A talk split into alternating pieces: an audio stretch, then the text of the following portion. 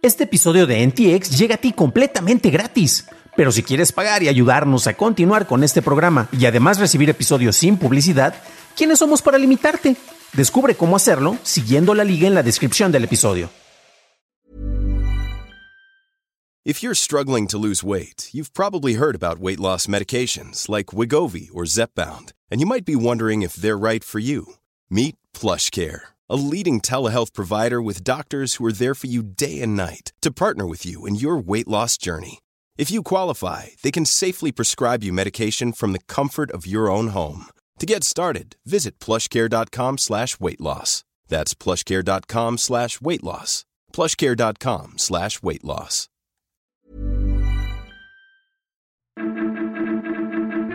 Retiran dinero de criptos, Meta cancela proyectos y Jeff Bezos donará gran parte de su fortuna para salvar al planeta.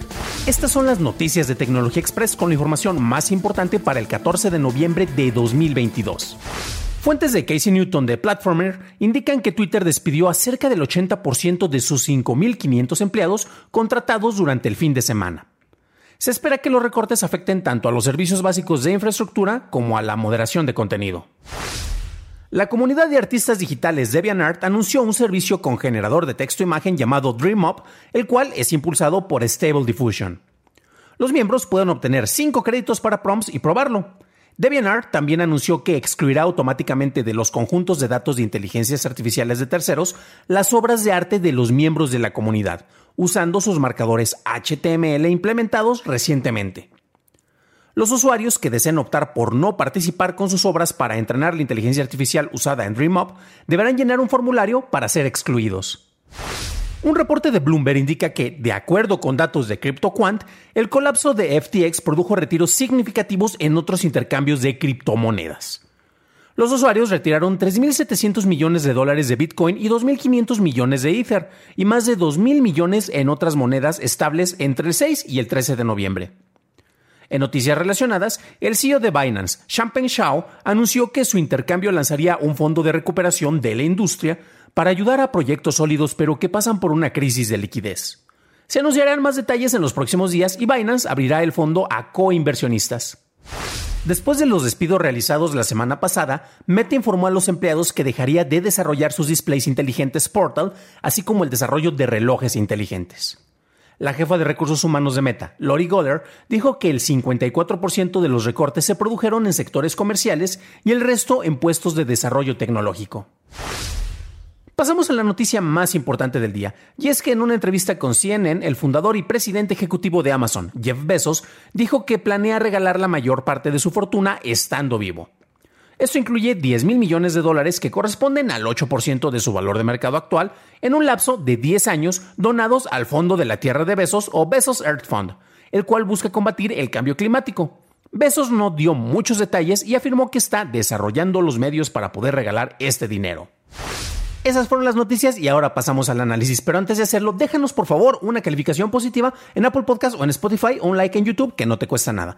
Y hablando de YouTube, gracias a nuestros nuevos suscriptores, wow, llegaron muchísimos, como Willem Damare, Ángel Lerma, Guido Espinosa, Im Jaime Martínez, Jorge Luis Soto y Luis Serrano. Bienvenidos a bordo, camaradas.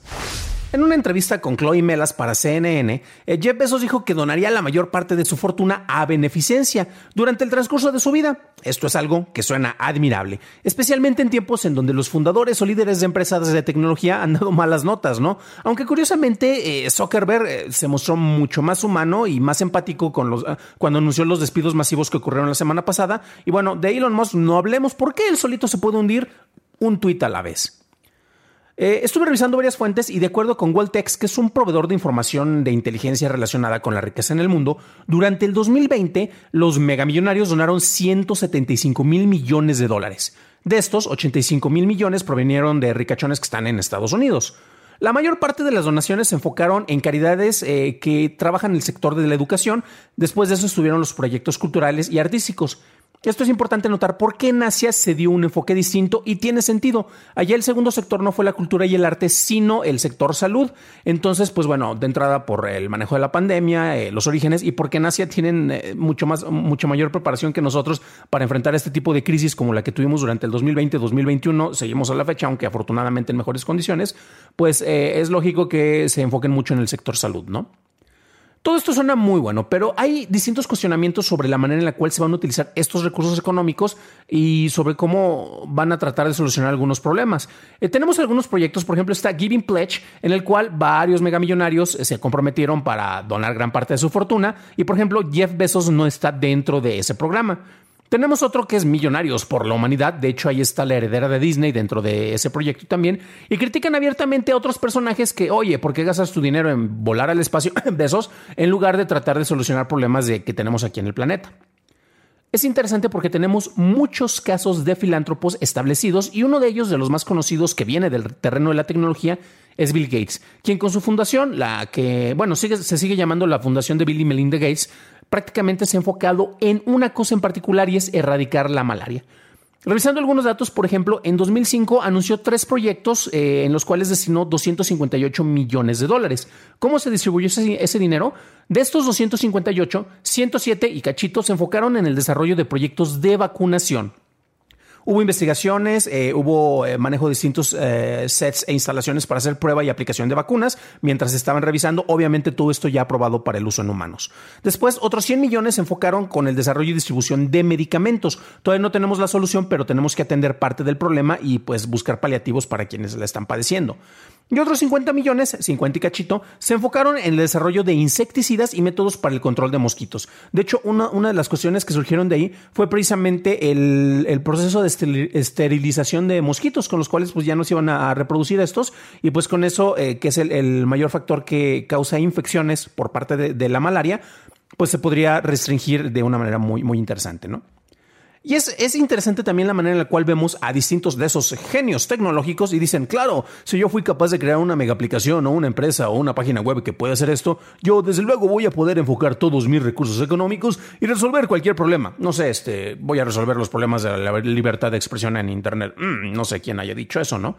Pero la cuestión es que eh, suena muy fácil y cuando empiezas a ver los problemas ves cómo estos están divididos en distintos sectores y es mucho más complejo. Me gustó mucho el caso de, la revisión con, lo de la fundación de Melinda Gates, porque estás viendo cómo resolver un problema como la malaria, que en teoría suena sencillo, es una, enfermedad, tenía por lo menos tres variantes y son eso es lo que se hizo durante el 2005. O sea, ha habido distintos procesos, pero ves cómo debes de atacar un problema desde distintos puntos y distintas perspectivas, ¿no?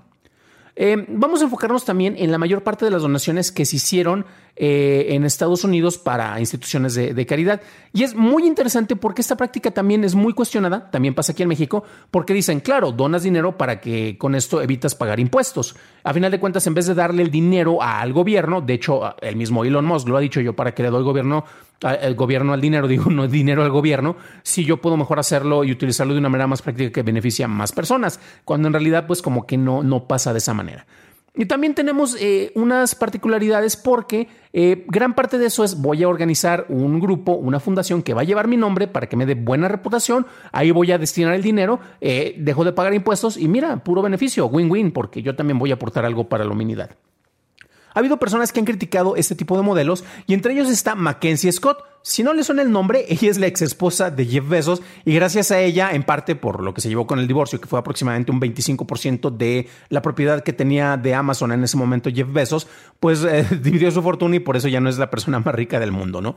Y ella se enfocó en algo que yo creo eh, que es bastante valioso, porque también de repente uno dice, no, bueno, es que vamos a hacer ¿Qué, ¿Qué, podemos hacer para, para, afectar de una manera más directa a las personas que necesitan apoyos, no? Y ella eh, ha donado hasta el momento 12 eh, mil millones de dólares a más de 1.200 organizaciones. Y ella dona este dinero a instituciones que ya están establecidos. Y desde que sabes que dono este dinero, a mí que no me den un, tax write-off o un, ¿cómo decirlo?, una dispensa de pago de impuestos en este caso. Entonces, ella se ha estado enfocando en este caso con la filantropía de esta manera, ¿no?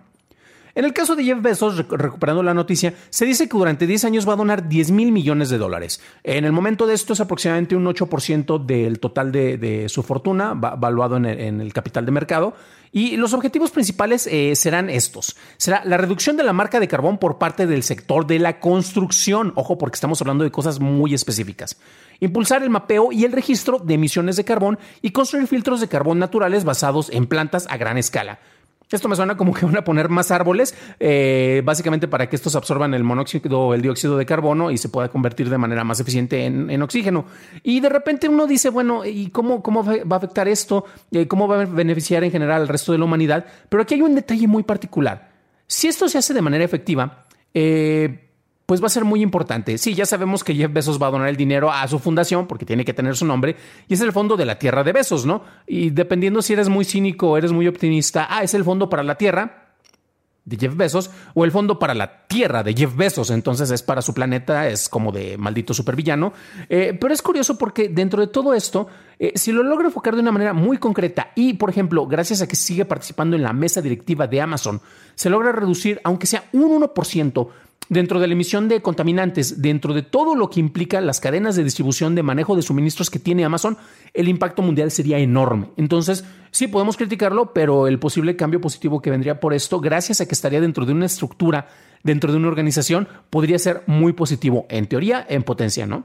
Pero bueno, a pesar de, estas cuestiones, de estos escepticismos, pues vale la pena y a final de cuentas es curioso cómo se ha manejado y cómo se está manifestando en este caso Jeff Bezos, eh, gracias a que, bueno, está con su nueva pareja, sigue con los esfuerzos más filantrópicos, por decirlo de alguna manera, y honestamente no importa si se le critica porque parece villano de Superman, ¿no? Ya que sus acciones ah, por el momento muestran un interés genuino y esperemos que en realidad sea de esta manera y pues logre beneficiarnos a todos, ya que pues compartimos planeta con él a pesar de que no tengamos tanto dinero.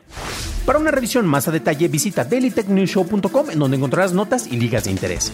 Y si quieres saber sobre las otras labores de Amazon para el bien de la humanidad, revisa nuestro episodio 161 en donde hablamos de su colaboración para el desarrollo de vacunas contra el cáncer. Esto es todo por hoy. Gracias por tu atención y nos estaremos escuchando en el siguiente programa. Deseo que tengas un increíble inicio de semana.